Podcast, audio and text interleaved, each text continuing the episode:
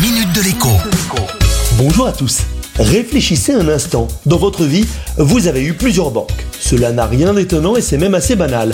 On commence souvent en effet dans la banque de ses parents, puis on change d'établissement à l'occasion d'un déménagement ou encore lors de la souscription d'un crédit immobilier. À cela s'ajoute parfois le livret A ouvert et crédité à Noël par une grand-mère ou un grand-père attentionné. Et quand on se marie, ce sont aussi souvent deux établissements bancaires différents qui se marient ensemble.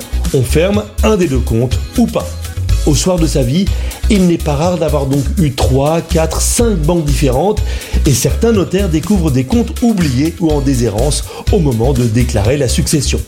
Découvrent ou pas, car pour cela, il faut qu'ils aient des indices comme par exemple des relevés bancaires afin d'interroger les banques en question pour savoir si elles détiennent des fonds pour le compte du défunt.